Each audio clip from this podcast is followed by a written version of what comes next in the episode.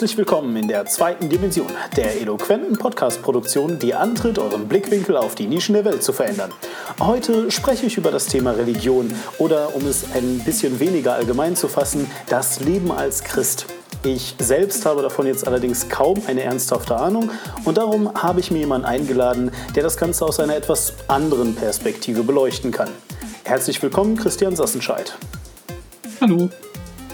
Ja, grüß dich. Ja, ähm, dann äh, gucken wir doch mal. Ich meine, das ist ja ein relativ niederkomplexes und äh, unumstrittenes Thema, was wir uns heute hier ausgesucht haben. Und ähm, da ist es sicherlich sinnvoll, vielleicht erstmal ein bisschen klare Fronten zu schaffen. Ähm, stell dich doch vielleicht erstmal kurz vor, erzähl ein bisschen was über dich. Was machst du beruflich? Und ähm, ich meine, zuerst einmal kann ich davon ausgehen, du selbst bist Christ. Ja. Mhm. Zumindest nach der Definition der allermeisten Menschen werde ich Christ sein. Ich bin mir sehr sicher, es gibt auch Denominationen, die das anders sehen, aber dazu kommen wir später. Mein Name ist Christian Sassenschalt. Ähm, ich bin Historiker vom Beruf, arbeite derzeit an der Universität Erlangen, beschäftigt im Mittelalter. Und wie so mancher sagen wird, dazu passend bin ich katholisch. Ich bin verheiratet, habe eine Tochter und ähm, bin ja schon als Kind katholisch getauft worden, habe die Kirche auch nie verlassen, eine durchaus längere innere Odyssee gehabt, was das angeht, ob ich jetzt äh, mich wirklich noch als Katholik definiere oder nicht. Und mich vor ja, so ungefähr 14, 15 Jahren dann doch recht deutlich entschieden, dass ich mich als Katholiken sehe und auch in der katholischen Kirche bleiben möchte.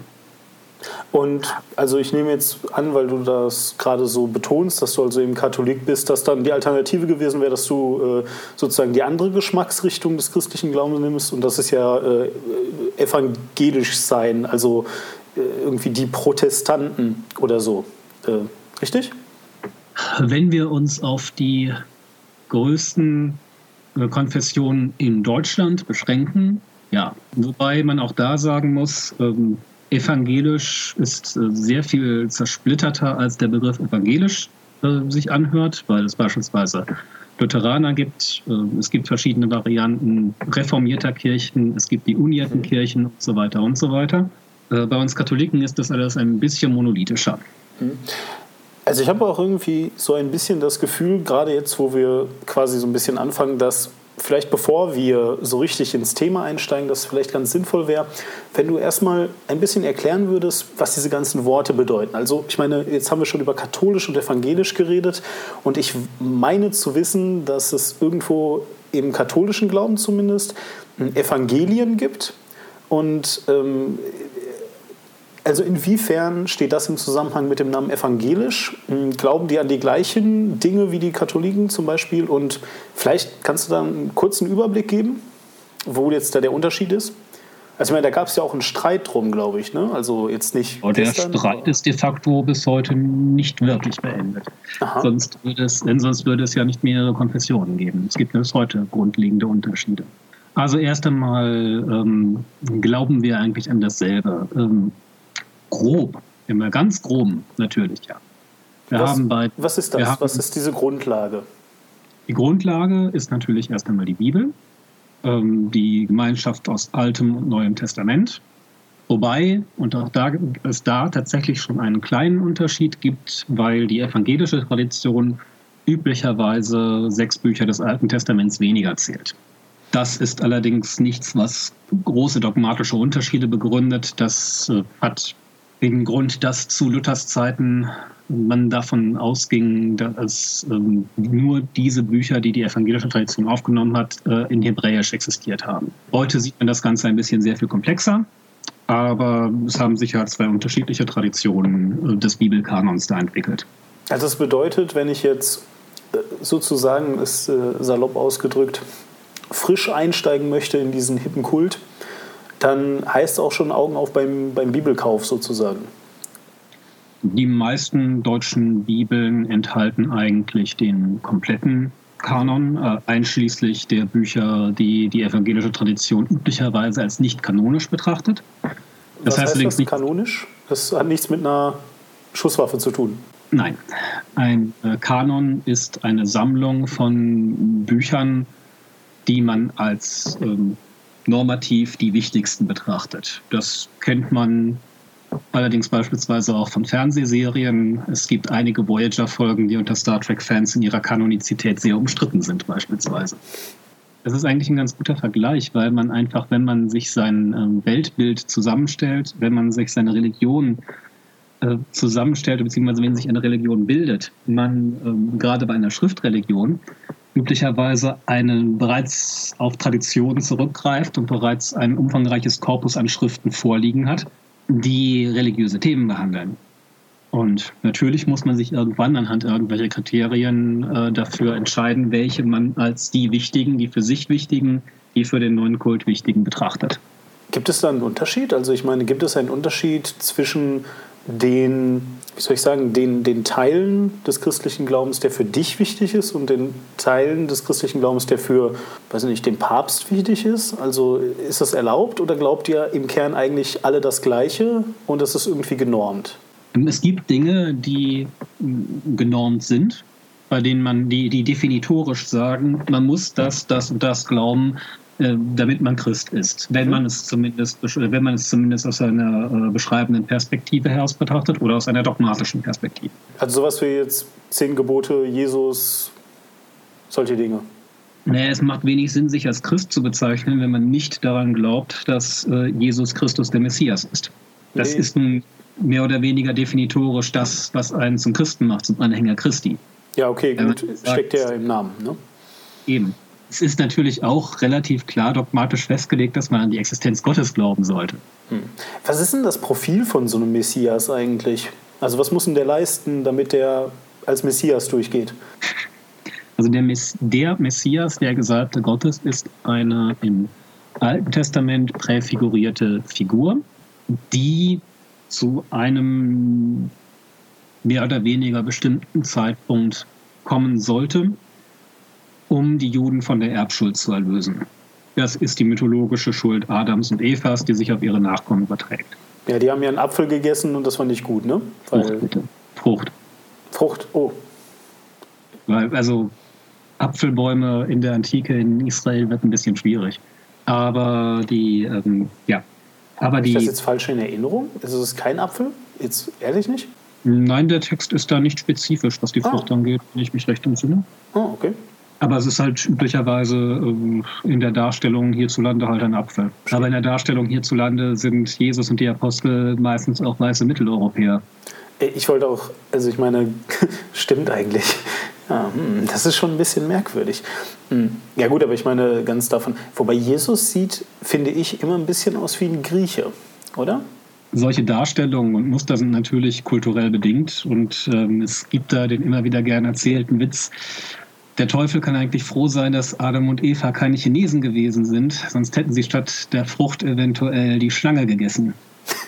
Das ist nicht lustig. Also ich finde, das ist auch ein bisschen, eigentlich nicht. Ein bisschen Gottes. Oh. Lass das mal kein äh, Priester hören. Ich glaube. Ich habe den von einem Priester. Oh. Ach, die gibt es auch mit Humor? Naja. Aber, Aus einem Ostergottesdienst. Was in einem Gottesdienst war das? Natürlich. Nach dem Evangelium im Oster in der Osternacht soll ein Witz erzählt werden, damit man den Teufel auslacht, die ganze Gemeinde. Ich glaube, dazu kommen wir jetzt mal. Das ist ja mal wirklich interessant. Also, vielleicht erstmal jetzt so zu meiner Erklärung. Also, was ja Kernelement für mich des Christentums ist, ist halt, ihr geht in eine Kirche, ne? in ein Gotteshaus, so nennt ihr das. Und naja, Kirchen stehen hauptsächlich jetzt hier in Europa überall so rum, weil die wurden irgendwann mal gebaut. Manche ein bisschen neuer, manche ein bisschen älter. Auf jeden Fall, und man geht da rein und man äh, feiert diese Messen. Jetzt ist es aber keine Feier, wie sich das vielleicht irgendwie 16-Jährige vorstellen, mit ganz viel Alkohol. Obwohl, es gibt sogar Alkohol. Aber naja, jedenfalls jetzt aber halt nicht kein, kein rauschendes Fest, sondern es ist ja naja, eine Messe, eine Andacht. Eine, eine Andacht. Und was du jetzt gerade erzählst, ist, dass es nicht alles irgendwie zufällig, was da passiert, sondern, ähm, also ich meine, natürlich plant das einer, aber mh, hm, so wie du es gerade beschrieben hast, ist das ja quasi vorgeschrieben dann, in was für einer Reihenfolge da was passiert, oder? Also erstmal ist ein Gottesdienst, eine Messe und eine Andacht auch nicht unbedingt dasselbe. Ach, Jede Messe ist ein Gottesdienst, aber nicht jeder Gottesdienst ist eine Messe. Aha, das muss mir jetzt irgendwie wenigstens kurz anreißen. Ähm, ein Gottesdienst ist prinzipiell jede Zusammenkunft von ähm, Menschen, die Gott in irgendeiner Form verehren. Eine okay. Messe ist die spezielle Form eines katholischen Gottesdienstes, bei dem es zur Wandlung von Brot und Wein in Leib und Blut Christi kommt. Das hängt dann wieder mit dem Sakramentsverständnis des, Abend, des Abendmahls zusammen. Das bedeutet, ähm, zumindest im Verständnis eines katholischen Christen können evangelische Christen demnach keine Messe feiern. Tun sie auch nicht und sie würden selbst auch äh, sich dagegen verwehren, dass sie eine Messe feiern. Also ich meine, das siehst du ja auch, wenn du beispielsweise in einen Ort reinfährst und du da diese Schilder hast ähm, mit den Gottesdienstzeiten, dann siehst du evangelischer Gottesdienst um und katholische Messe um. Und das ist aus guten Gründen, äh, sind diese Begriffe gewählt. Meine Güte, da muss man richtig zwischen den Zeilen lesen. Eigentlich nicht, denn eigentlich ist, wenn man einfach nur diese Basics beherzigt, ist das eigentlich sehr klar. Es hätte einen in anderer Form aber eigentlich ähm, gewundert. Und jetzt hast du gerade so betont, dass irgendwie eine Verwandlung in einer Messe stattfindet. Messe katholisch, Gottesdienst evangelisch. Und da nehme ich jetzt also an, dass diese Verwandlung dann bei den evangelisch-stämmigen Christen, kann man das so sagen, äh, den, wie nennt man die denn? Ich meine, ich will jetzt ja nicht jedes Mal evangelische Christen sagen. Gibt es da ein kurzes Wort? Ist Protestant despektierlich oder ist das okayes Wort? Das kommt drauf an, wen du fragst. Also ja, es ja, gibt für die Katholiken wahrscheinlich nicht. Also tatsächlich ist es üblicherweise so, dass Protestant eher eine Außenbezeichnung ist, die Katholiken verwenden. Muss es aber nicht sein. Und es gibt evangelische Christen, die Protestant eher als abwertenden Begriff aus dem Katholizismus verstehen.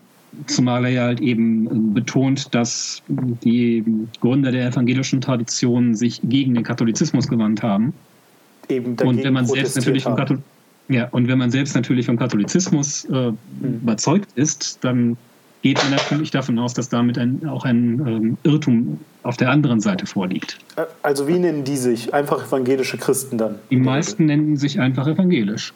Evangelisch. Also evangelische Christen, zumindest meiner Erfahrung nach. Aber, aber Evangelen ist dann auch ein falsches Wort. Evangelen ist einfach eine Verkürzung, eine etwas saloppe Formulierung.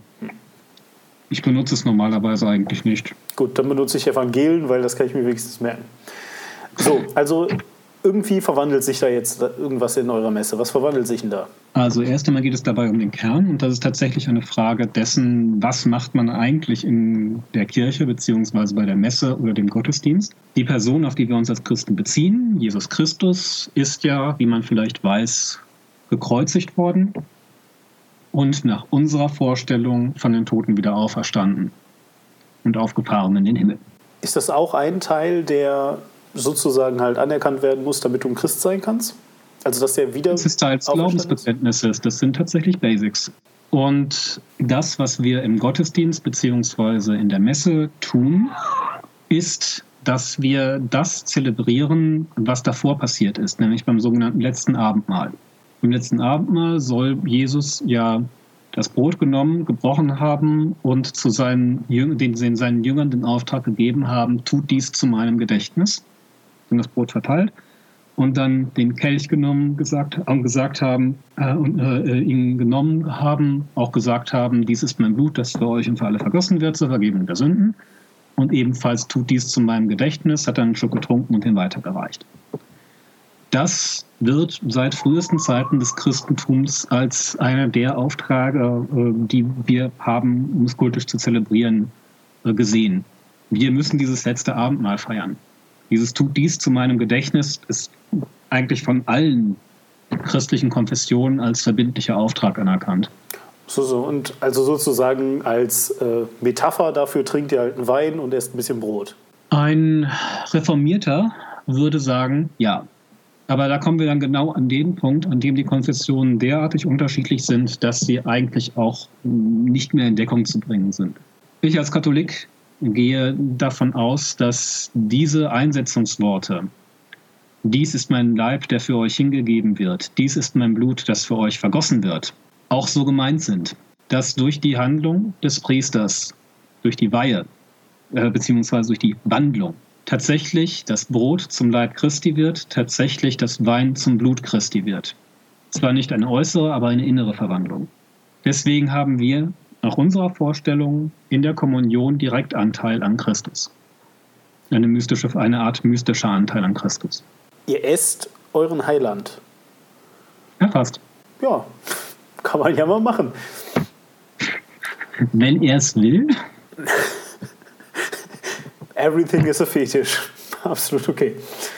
Na gut, und jetzt ist es ja irgendwie auch so, dass es bestimmte Dinge gibt, du hast es auch gerade schon so ein bisschen angedeutet. Also es gibt ja bestimmte Dinge, die von bestimmten Leuten gemacht werden. Du hast gerade von einer Weihe gesprochen. Ich, wie gesagt, äh, also mir ist jetzt das Christentum an sich nicht völlig fremd und ich meine mal gehört zu haben, ob das jetzt genauso stimmt, weiß ich nicht, kannst du mir bestimmt sagen, dass jeder Christ, jeder getaufte Christ, also ne, Taufe ist ja so eine Art Einstieg in dieses Christentum, dass jeder getaufte Christ selber taufen darf. Das stimmt, oder? Also du kannst dir so ein Schälchen Wasser dahinstellen und dann sagen, hier und jetzt bist du getauft. Ähm, hat das ein, also erstmal hat das, ist das rechtlich irgendwie oder ist es einfach nur kirchlich dann? Auch, es gibt auch die Kombination von beiden, das Kirchenrecht. Aha.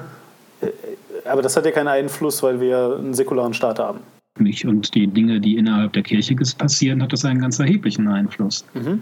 Und auch auf die Bewertung von Handlungen, logischerweise. Okay. Wie kannst, wie kann, das kannst du dir im Endeffekt so ähnlich vorstellen wie ähm, ein Verhaltenskodex oder eine Vorschriftensammlung innerhalb eines Betriebes oder eines Vereins.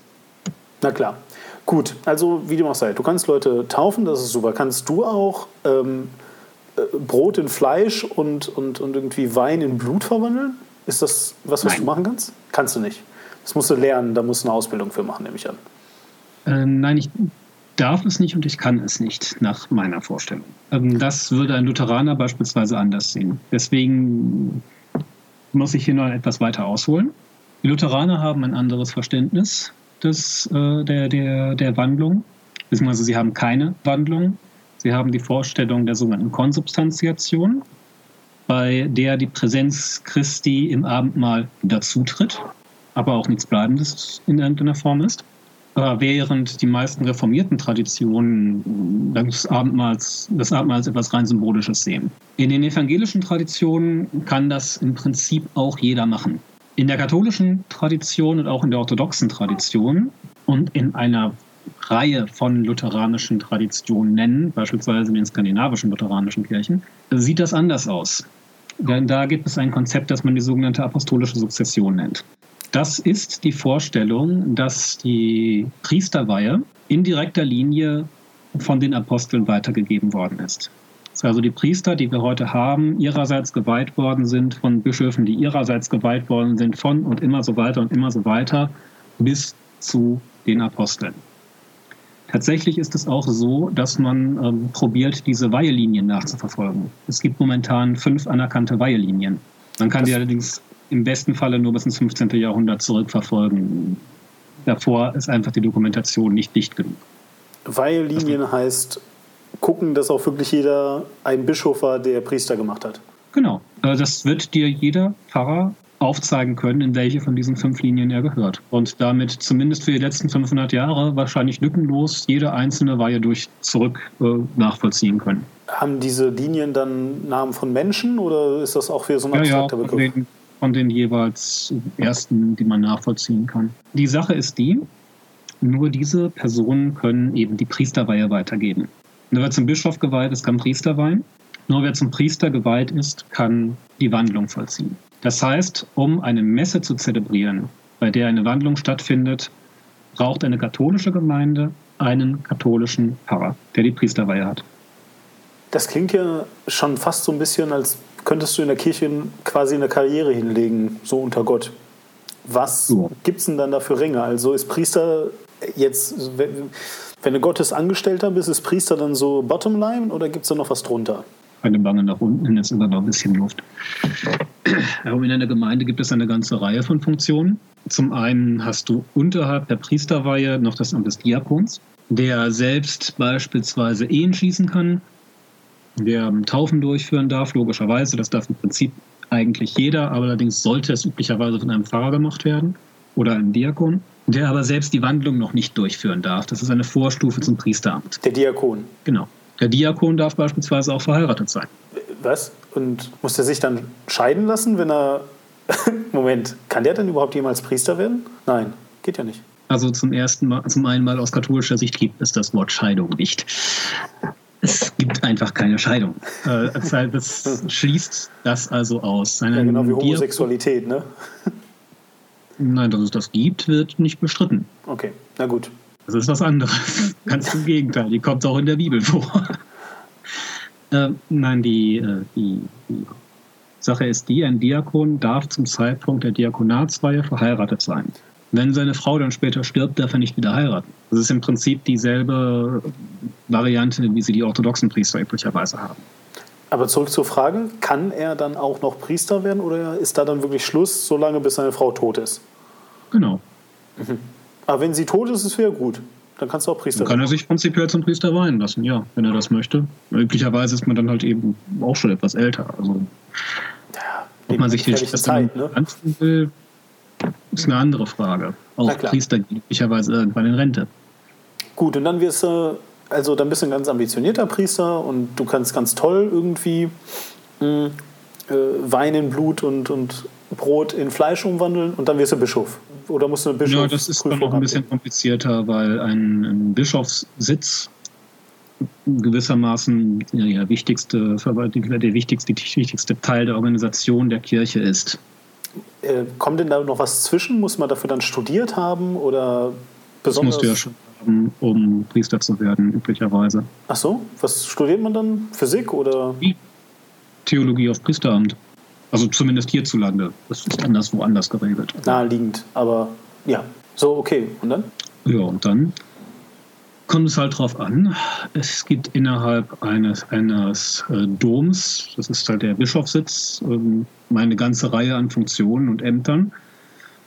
Unter anderem das sogenannte Domkapitel, was im Endeffekt die Versammlung der Priester ist, die äh, an dem Dom beschäftigt sind. In dem Dom werden ja ständig irgendwelche Messen gefeiert. Der hat ja auch die ganz normalen Seelsorgeaufgaben. Es gibt aber auch verwaltungstechnische Aufgaben, denn ein Bischof hat ja nun mal die Oberaufsicht über alle Gemeinden in seinem Gebiet. Und da werden natürlich einiges an Leuten gebraucht.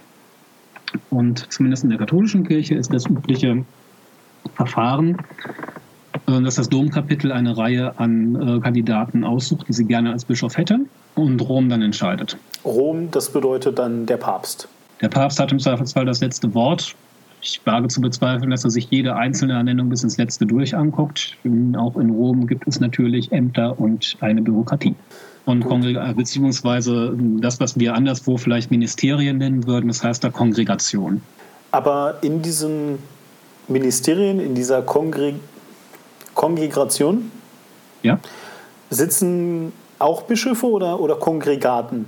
Nein, üblicherweise ist man, wenn man da äh, mitarbeitet, bereits im Bischofsrang. Mhm. Ähm, Gibt es da irgendwie eine feste Anzahl an Bischöfen in der Welt oder Deutschland oder sowas? Oder ist es überhaupt weltweit? Also gibt es Bischöfe überall auf der Welt? Wo immer, es, wo immer die Kirche nicht verboten ist. Und selbst da teilweise. So haben wir beispielsweise aktuell einen äh, ausgewachsenen Investiturstreit mit China. Investitur? Hm, vielleicht noch aus der Schule, aus dem Geschichtsunterricht, Mittelalter, die Investiturfrage. Wer setzt die Bischöfe ein, der Kaiser oder der Papst? Und China sagt, der Kaiser? Gibt es einen Kaiser von China? Nein, nicht mehr. Seit 1911 nicht mehr. Ja, okay. Und äh, in China.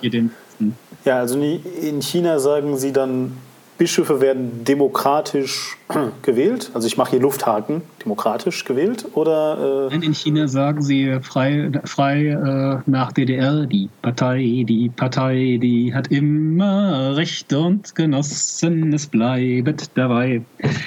Und wollen, dass die kommunistische Partei die Bischöfe einsetzt. Man kann vielleicht sehen, warum Rom da ein Problem mit hat. So gibt es in China tatsächlich derzeit zwei katholische Kirchen, eine mit äh, von staatlicher Seite eingesetzten Bischöfen und eine Untergrundkirche. Chinesen sind also auch Christen. Ich habe immer gedacht, die sind alles Buddhisten. Na gut, offenbar nicht. China hat über 1,2 Milliarden Einwohner. Glaubst du ernsthaft, es gibt irgendeine Religion, die da nicht auch vertreten ist, mit zumindest ein paar Anhängern? Ja, Punkt für dich, würde ich sagen. Mhm. Gut, und dann also Chinesen sind ungefähr im selben Maße alle Buddhisten oder Konfuzianer, wie Europäer alle Christen sind. Also, mhm. also ich bin jetzt Bischof und Kongregator und das nächste, was ich dann werden kann, ist Papst, richtig? Im Prinzip gibt es dazwischen noch die Stufe, also die nicht vorgeschrieben ist, aber in den letzten Jahrhunderten die übliche war, dass man dann noch Kardinal wird. Dann gehört man nämlich zu dem Kollegium, das im Falle des Todes eines Papstes den neuen Papst wählt. Genau, weil ein Papst. Deren Zahl ist tatsächlich begrenzt. Päpste oder Kardinale? Sowohl als auch. Ja, weil es kann ja immer nur einen Papst geben. Ne? Es gibt ja niemals genau, zwei. Es hat Situationen gegeben, da haben wir drei gehabt und wenn wir ganz, und wenn wir ganz äh, pingelig sein wollen und die verschiedenen ähm, Leute, die von sich behaupten, Papst zu sein, einfach mal ausklammern, da gibt es tatsächlich ein paar Leute, die aufgrund von sehr seltsamen theologischen Konstruktionen und Konklaven mit sechs Leuten behaupten, sie wären Papst. Das ist kein Scherz, das gibt es wirklich. Ihr solltet wirklich sehen, was für ein Gesicht die mir gerade macht. Ja, ähm, das ist gutes Radio. Genau. Beschreibt mein Gesicht. Äußerst verwirrt. Ja. Ähm, es gibt ja theoretisch noch ein weiteres Kirchenoberhaupt, das sich auch Papst nennt. Also insofern gibt es tatsächlich gerade zwei Päpste, nämlich den Papst der koptischen Christen der in Alexandria liegt, sitzt auf dem Markusthron. Theodoros II. momentan, wenn ich recht informiert bin. Aber der, den, den wir üblicherweise Papst nennen, ist halt das Oberhaupt der römisch-katholischen Kirche. Und davon gibt, deren Zahl ist üblicherweise streng limitiert auf eins. Genau, und die einzige Möglichkeit. Es gibt historische Ausnahmesituationen, in denen das etwas komplizierter war. Genau, und die einzige Möglichkeit, äh, weg, also nicht mehr Papst sein, ist ja sterben wie die Tatsache, dass Ratzinger zurückgetreten ist, eindeutig zeigt. Nee, also ernsthaft, das ist ja, was ich gelernt habe zu dieser Zeit. Also, weiß ich nicht, wenn ihr jetzt gar nichts damit zu tun habt mit Kirche und auch gar nicht wusstet, bis gerade, dass es sowas gibt wie einen Papst. Also der Papst irgendwie äh, ist der Mensch, der den Telefonhörer zu Gott hütet. Ja? Und äh, davon gibt es also, haben wir ja gerade gehört, nur einen. Und tatsächlich war das ja bis vor einem Jahr oder zwei, ich halt ein Deutscher, äh, Ratzinger, und der ist aber zurückgetreten. Und äh, das hat schon für Furore gesorgt, hatte ich das Gefühl. Also das scheint nicht normal zu sein, oder? Es kommt ein bisschen auf die Maßstäbe an. Also er ist nicht der erste Papst, der zurückgetreten ist. Wann ist das letzte Mal ein Papst zurückgetreten? Im 13. Jahrhundert. Hm. Quasi gestern. Es ist alles eine Frage der Perspektive. Als 2000-jährige mhm. Institution hat man, denkt man unter Umständen in anderen Zeiträumen. Aber 700 Jahre also. Aber ähm, tatsächlich 1293, Celestin V. war der letzte Papst, der vor Benedikt XVI. zurückgetreten ist. Mhm. Und auch der einzige belegte Fall, dass das tatsächlich geschehen ist. Heißt er jetzt Benedikt oder Ratzinger? Oder Benedikt Ratzinger? Er selbst hat er tatsächlich deutlich unterschieden. Als eigentlich da auch wirklich erster Papst, den ich kenne, der das gemacht hat. Ähm, er hat ja auch das päpstliche Wir wieder eingeführt, also den Pluralis Majestatis, den die Päpste bis, ähm, bis zu Paul VI. verwendet haben. Wann war das ungefähr, Paul VI.? Paul VI. müsste 78 gestorben sein. Meine ich jedenfalls. 1978. Ja, aber, aber Benedikt XVI. hat das nicht deswegen gemacht, um irgendeine Form von persönlicher Majestät auszudrücken, sondern um in seinen eigenen Äußerungen zwischen Äußerungen zu unterscheiden, die er in seiner Funktion als Papst, als Sprecher für die katholische Kirche und damit auch für die Katholiken als solche äh, und an seiner Funktion als Theologe Josef Ratzinger macht. Deswegen hat er beispielsweise sein mehrbändiges Jesusbuch nicht unter dem Namen Benedikt XVI., sondern unter dem Namen Josef Ratzinger veröffentlicht, damit ganz klar ist, dass es sich nicht um eine Lehrschrift handelt, die verbindlichen, einen, einen verbindlichen Status hat, sondern um seinen, äh, seine Sicht, um einen seiner Beiträge zu verschiedenen Diskussionen rund um Jesus. Die des Theologen Josef Ratzinger, nicht des Papstes Benedikts XVI. Während seine Enzykliken eben unter dem Namen Benedikt den 16. entschieden, um klarzumachen, dass es sich dabei um ein offizielles Dokument der katholischen Kirche handelt. Und in seinen, in seinen Interviewbüchern macht er auch, hat man das auch ganz klar sehen können, denn er verwendete jedes Mal, wenn er seine persönliche Auffassung zu einem Thema hm, kundgetan hat, das Wort Ich. Jedes Mal, wenn er in seiner Funktion als Papst spricht, das Wir. Das muss man allerdings wissen, um da die, die Differenzierung sehen zu können. Klingt ein bisschen schizophren, aber natürlich nachvollziehbar. Das ist so ein bisschen wie Menschen, die ihr Privatleben und ihren Beruf trennen, nur dass der seinen Beruf und seinen Beruf getrennt hat. Ob der dann noch irgendwie. Nein, sein, äh, nein, seinen Beruf und sein Amt. Na gut, genug vom Papst jetzt. Hm. Mhm. Betrachten wir es realistisch äh, unter unseren Zuhörern und wahrscheinlich auch den Gesprächspartnern, die jetzt hier gerade beteiligt sind, wird höchstwahrscheinlich keiner Papst. Vielleicht auch doch. Ich meine, also meldet euch bei mir, wenn ihr es geschafft habt, Leute. Würde mich sehr äh, interessieren. Aber gehen wir jetzt auch mal schwer davon aus, dass keiner von uns Papst wird. Trotzdem kannst du ja auch in der katholischen Kirche eine Karriere hinlegen, sage ich jetzt mal, die halt dir nicht bezahlt wird. Äh, man wird aber auch als Priester bezahlt. Man bekommt irgendwie einen Lohn und kann sich eine Wohnung mieten oder. Ja. Ja, okay, gut. Also es ist halt ein Job schon. Auch ein Stück weit ein Amt, aber auch ein Job. Es ist beides. Hm, ja, ja, genau. Es ist ein Amt, aber dessen Ausübung muss natürlich bezahlt werden. Also haben ja Kosten. Und es ist halt ein Fulltime-Job. Ja, ja, genau. Gut. Natürlich, also, muss, also natürlich muss das irgendwie entlohnt werden. Ja, ja. Hätte ja sein können, dass, weiß ich nicht, äh, die haben halt eine Gemeinde und dann ist der halt jeden Tag woanders zum Essen eingeladen oder so. Kann ja sein.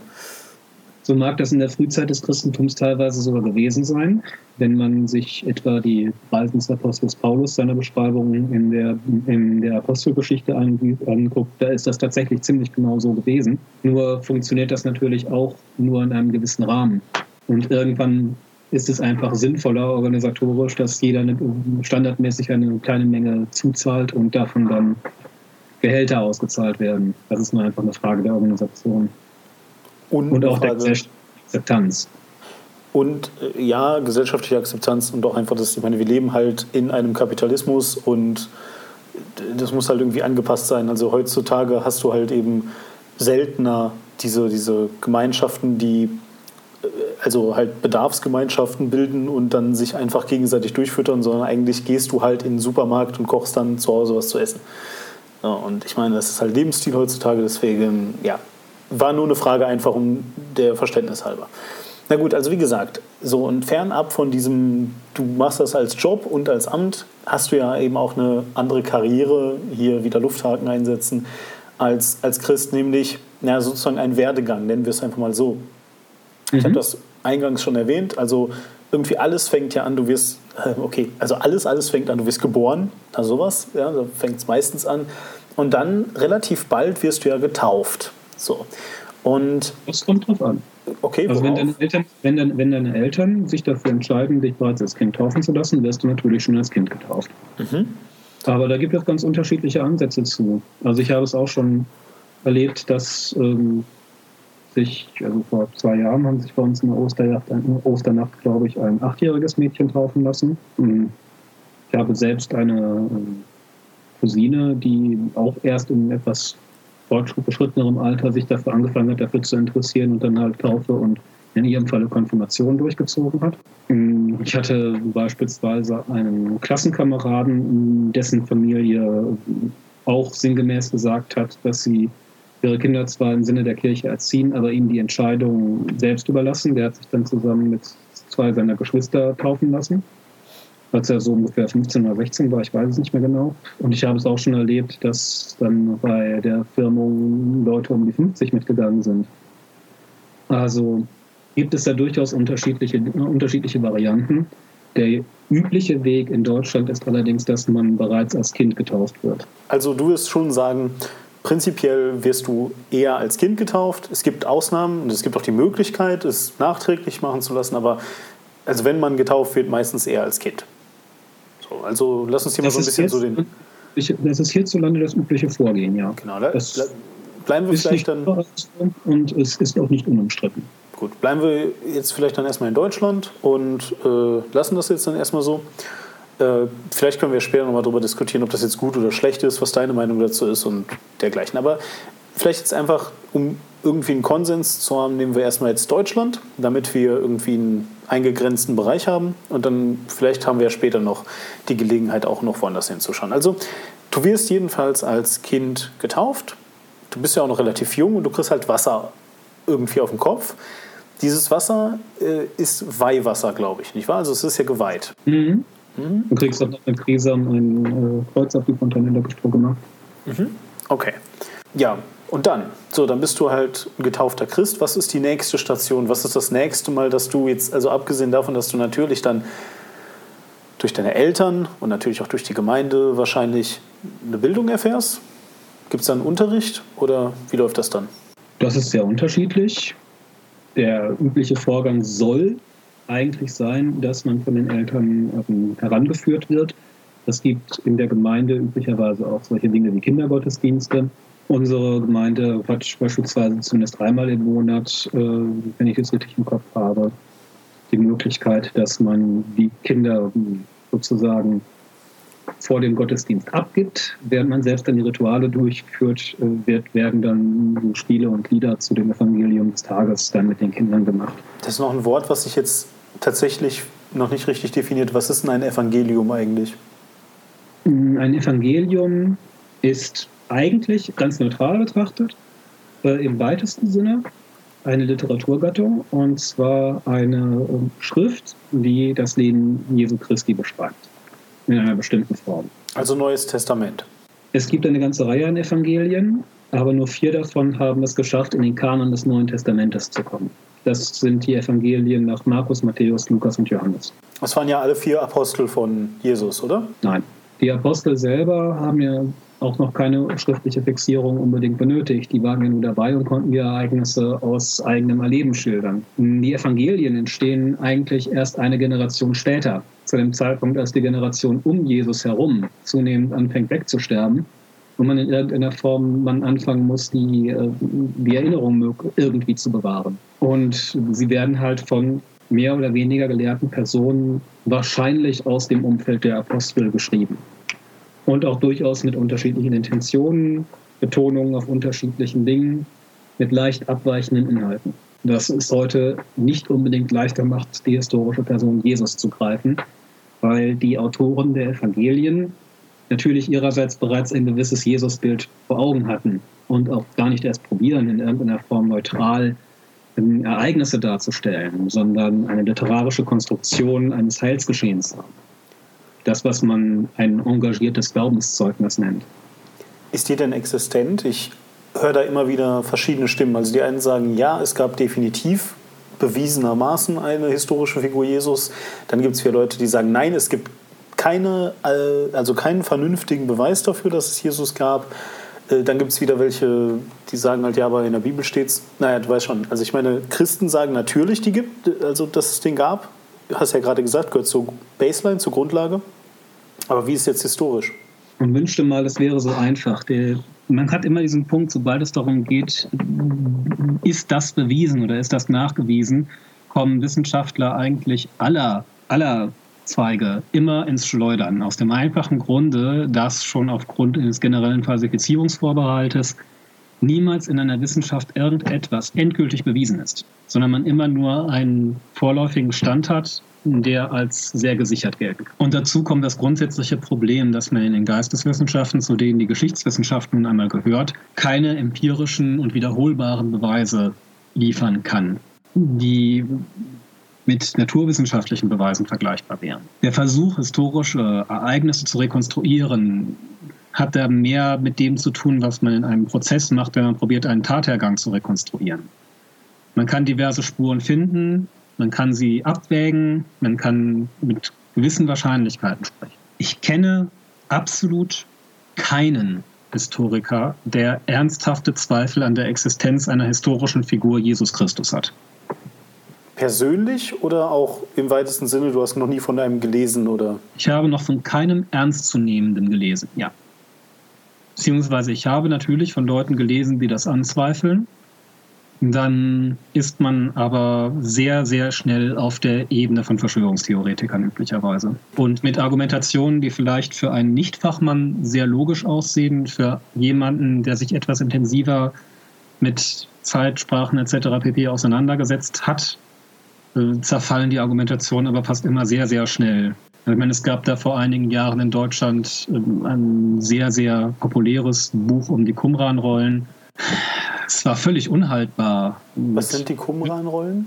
Das ist, sind eine Reihe von religiösen, Schriften religiösen Inhaltes, unter anderem auch mehrere, eigentlich fast alle Bücher des Alten Testamentes, teilweise mehrfach dabei, die vor einigen Jahrzehnten in der Nähe des Roten Meeres gefunden worden sind und die frühesten schriftlichen Zeugnisse der meisten in ihnen und teilweise auch die einzigen Zeugnisse der in ihnen niedergelegten Texte sind, die einfach unser Bild vom Judentum um Jesu Zeit herum, mit einem noch bis zu 200, 300 Jahren davor, deutlich diversifiziert hat, weil wir einfach viel, viel mehr Stimmen auf einmal hatten als vorher.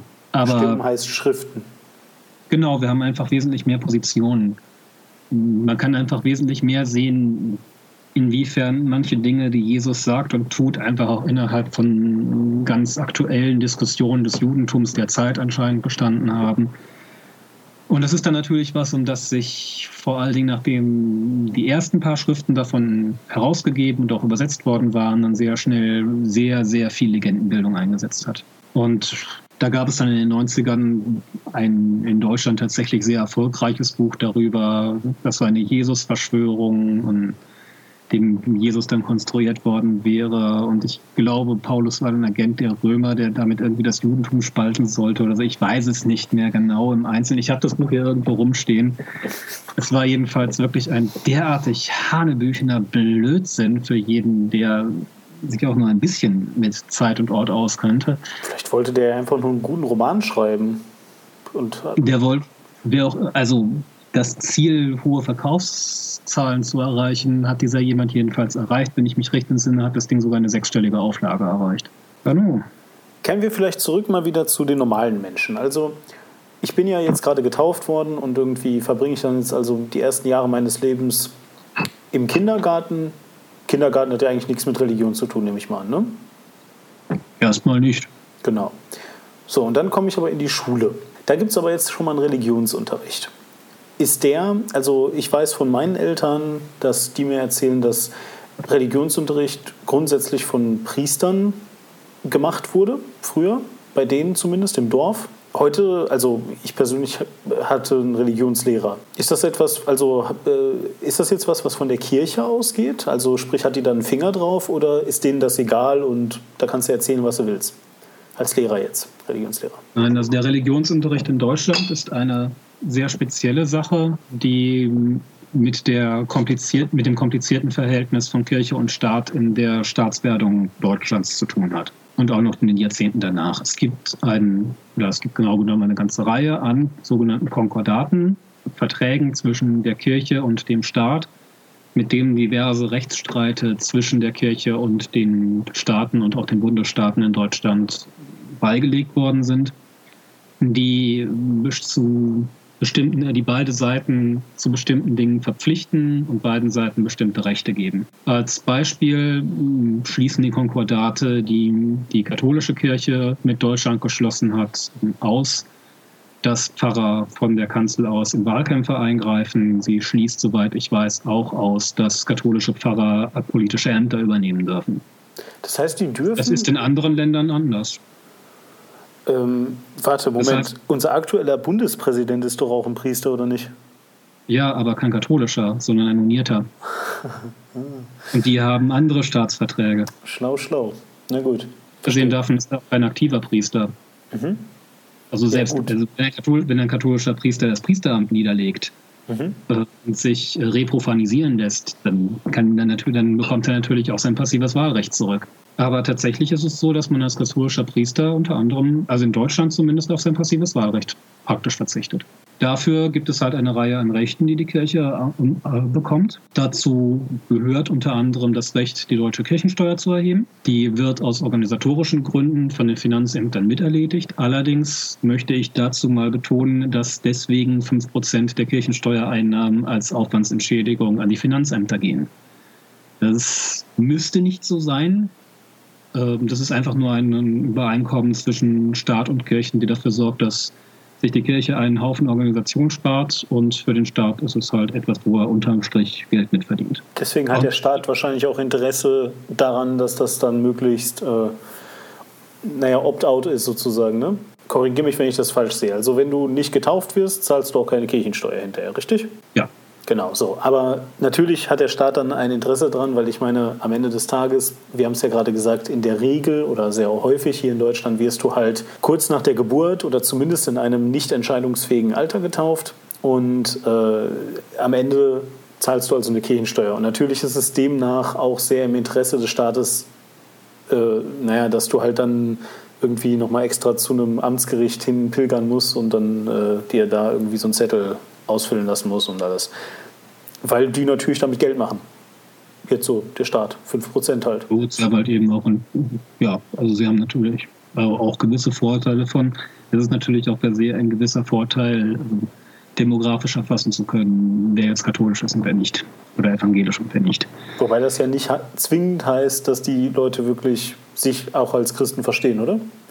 Nein, es heißt einfach nur, dass man Teil der öffentlich-rechtlichen Körperschaft ist, die dafür gegründet worden ist. Und zu diesen Dingen, die innerhalb der Verträge festgelegt worden sind, gehört unter anderem auch, dass es ein Recht auf Religionsunterricht gibt, das aus diesem Grunde auch in unserem Grundgesetz festgeschrieben ist. Das ist, in, das ist eben ein Ergebnis der speziellen Entwicklung in Deutschland, die dafür sorgt, dass halt Kirchenvertreter gewisse staatsbürgerliche Rechte de facto nicht haben Dafür allerdings auch gewisse, die Kirche als Institution auch gewisse Rechte. Es gibt so theoretisch, wenn ich mich recht entsinne, zum Beispiel auch ein Einspruchsrecht der Regierung der Bischofsernennung. Meine ich mich zu erinnern. Das ist aber praktisch einfach noch nie verwendet worden. Also da gibt es eine ganze Reihe von äh, Verflechtungen, die einfach historisch gewachsen sind. Wir werden natürlich vielseitig kritisiert, aber sagen wir mal so, ich persönlich halte es für ein bewährtes Nebeneinander, von dem beide Seiten profitieren ganz abgesehen davon, wir sind jetzt gerade irgendwo sechs oder acht, wir kritisieren im Moment gar nichts. Ne? Also hier Kritik ist nicht, wir sind noch ganz jung. Ja, das sind die Dinge, die man kritisiert, eher die zu Bett Zeiten. Ja. Richtig, genau. Also von daher, gut, also wir sind jetzt ja alle noch ganz jung. So, und ich habe also jetzt ein bisschen Religionsunterricht und wie ist denn das dann? Also ich meine, im Moment fühle ich mich jetzt noch nicht so wirklich richtig von der Kirche oder äh, vom, vom katholischen Christentum so ein bisschen irgendwie abgeholt. Es ist so ein bisschen so ein, wie du es gerade beschrieben hast, so ein bisschen so nebeneinander her. Gut, ich habe Religionsunterricht, gut, vielleicht erzählen mir meine Eltern etwas zu Hause über Jesus, vielleicht halt auch nicht. Gibt es da vielleicht dann irgendwann mal noch was weiteres? Der nächste Schritt wäre dann die vollständige Integration in die Gemeinde durch die erste Kommunion. Die hat man üblicherweise im Alter von so ungefähr acht Jahren. Kommunion heißt also was ist eine Kommunion? Dass man, dass man an der katholischen Abendmahlsfeier teilnehmen kann. Ach, vorher darf man das nicht? Nein. Warum? Ist, also, äh, also ich meine, gut, aber wann hat man Kommunion? Üblicherweise so mit circa acht Jahren. Und da darf man Wein trinken? Äh, nein, weil in, also üblicherweise wird in zumindest hierzulande die Kommunion nur mit dem Brot gefeiert. Hm. Gut, in Ordnung. Jedenfalls, und aber darf man dann kein Brot essen vorher? Also das, den Leib Christi? Das Brot, wie ich vorhin ja erzählt habe, die ja. Transubstantiation ja, ja. Zum, äh, zum Leib Christi wird. Und den und darf man nicht essen mit Sex? Man sollte, wissen, man sollte wissen, was man da tut. Verstehe. Deswegen, deswegen wird das in ein Alter gesetzt, wo man davon ausgeht, dass die Kinder zumindest grundsätzlich verstehen können, worum es geht. Deswegen gibt, auch, deswegen gibt, es auch einen eigenen Kommunionunterricht, der bei uns üblicherweise so ein Vierteljahr ungefähr dauert, wo man ein bisschen darauf vorbereitet wird und einem zumindest ganz grob die theologischen Implikationen dessen, was man macht, da äh, gebracht, äh, näher gebracht werden sollten zumindest. Also ich hoffe mal, dass es noch passiert. Jetzt hast du gerade gesagt, sobald ich diese erste Kommunion empfangen habe, das erste Mal den Leib Christi gegessen habe, Brot, bin ich vollständiges Mitglied der katholischen Kirche mit allen Rechten und Pflichten. Noch nicht ganz. Du kannst damit innerhalb deiner Gemeinde das Abendmahl mitfeiern, also in der Messe die Eucharistiefeier, so wie sie bei uns Katholiken heißt, mitmachen. Endgültig abgeschlossen ist es allerdings erst mit der Firmung. Es kommt vom lateinischen Wort firmare, was so viel wie bekräftigen, bestätigen heißt. Die ist hierzulande üblich im Alter zwischen 14 und 16 Jahren. Da Kann man aber auch später machen, nehme ich an. Also so wie ja alles. Ne? Du kannst ja später getauft genau. werden, später Kommunion machen, später Firmung. Ja. Natürlich, du kannst es ablehnen, du kannst es später äh, machen. Es ist beispielsweise etwas, das bei Personen, die konvertieren, die also vor evangelisch waren und dann katholisch werden wollen, üblicherweise dann alles direkt in einem Abwasch gemacht wird. Du wirst gefirmt, Das ist theologisch gewissermaßen die Vollendung der Erstkommunion. Danach hast du auch das Recht, in den Gemeinderat und solche Sachen gewählt zu werden und eigentlich auch alle üblichen Laienfunktionen innerhalb der Kirche auszuüben. Damit ist es was, das äh, ist der Prozess der Christwerdung im Endeffekt ab, äh, sakramental gesehen quasi abgeschlossen. Jetzt hast du gerade Laien gesagt und, und äh, Gemeinderat. Das heißt also, sobald ich dann fertiger Christ bin nach der Firmung, dann habe ich also auch noch irgendwas zu tun, weil also jetzt in der Regel werde ich ja nun nicht Priester wahrscheinlich, sondern habe irgendeinen anderen Job, ja, mache eine Ausbildung, etwas ordentliches, wie auch immer. Trotzdem kann ich mich aber in der Gemeinde irgendwie engagieren. Ja. Es gibt Muss ich das? Also, also darf ich auch mitmachen, ohne mich zu engagieren, einfach nur so in die Kirche manchmal gehen und so? Ja, das ist das, was die allermeisten machen. Also auch schlicht aus Zeitgründen. Also ich, auch ich engagiere mich momentan praktisch gar nicht in unserer Gemeinde, was einfach damit zusammenhängt, dass unsere Tochter und eine, krank, eine schwere Krankheit, die ich habe, dummerweise zu viel Zeit äh, in Anspruch nehmen dafür. Ist denn die Gemeinde, wir nehmen das glaube ich sehr selbstverständlich das Wort, ist die Gemeinde gleichbedeutend mit der Kirche? Ist das eins oder sind das nochmal zwei verschiedene Sachen? Also den Begriff Gemeinde habe ich gerade üblicherweise in dem Sinn des Wortes Ortsgemeinde verwendet.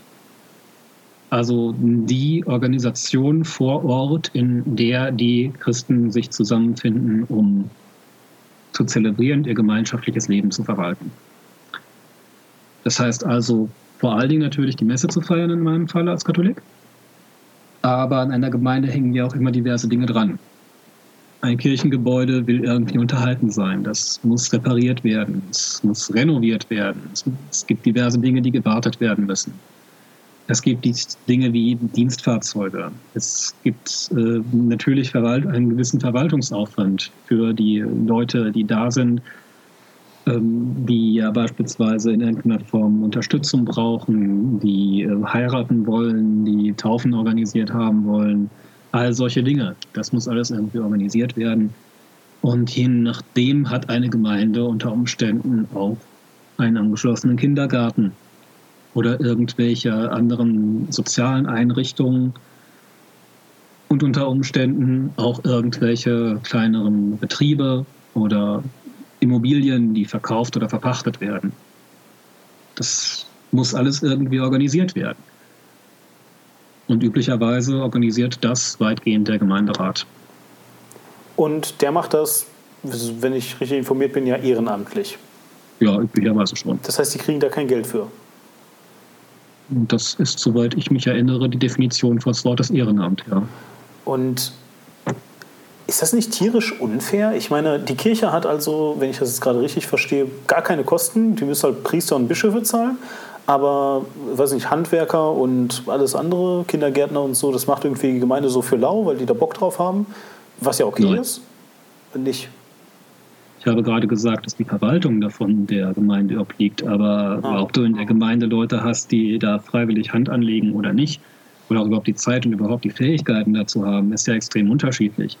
Ich habe mal von einer Gemeinde gehört, da war der Pfarrer vorher Elektrikermeister und hat dann erst die Berufung äh, mhm. gespürt und ist dann Pfarrer geworden. Natürlich hat der alles verkabelt, was er irgendwie verkabeln konnte. Natürlich. Äh, der Pfarrer, den ich lange Zeit hatte, hatte zwei linke Hände, den hätten wir auf keinen Fall an irgendetwas Handwerkliches gesessen. Erst recht nicht und, etwas, was Starkstrom beinhaltet. Erst da erst recht nicht. Ja. Äh, also, also äh, es muss ja in irgendeiner Form verwaltet werden. Und entgegen den üblichen Vorstellungen ist die Kirche auch nicht unbedingt reich. Sie ist üblicher, sie ist einfach riesig.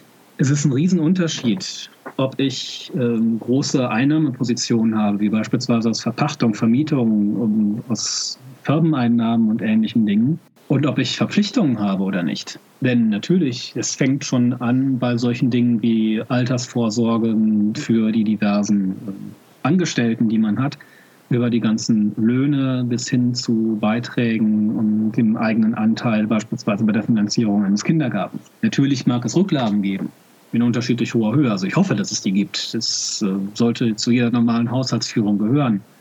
Und natürlich ab einer gewissen Größe, das wird einem jeder bestätigen, der sich ein bisschen mit Haushaltsökonomie auskennt, muss man eigentlich auch unternehmerisch tätig werden, weil einfach in irgendeiner Form die Einnahmeseite diversifiziert werden muss. Das ist einfach normal. Dazu kommen natürlich dann auf der anderen Seite wieder solche Dinge wie Spenden. Und wieder auf der anderen Seite von die ja aber auch versteuert werden. Also ich meine, Spenden muss ja in Deutschland auch versteuern, oder?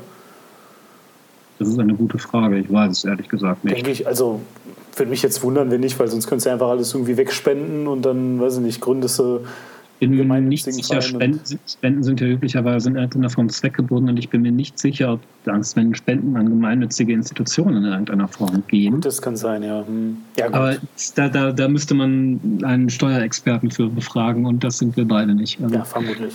Wie das im Detail läuft, das überlasse ich gerne anderen. Ja, also ähm, hier äh, Aufruf an die Hörerschaft, wenn ihr Steuerexperten seid, meldet euch bei mir, gerne äh, per Mail.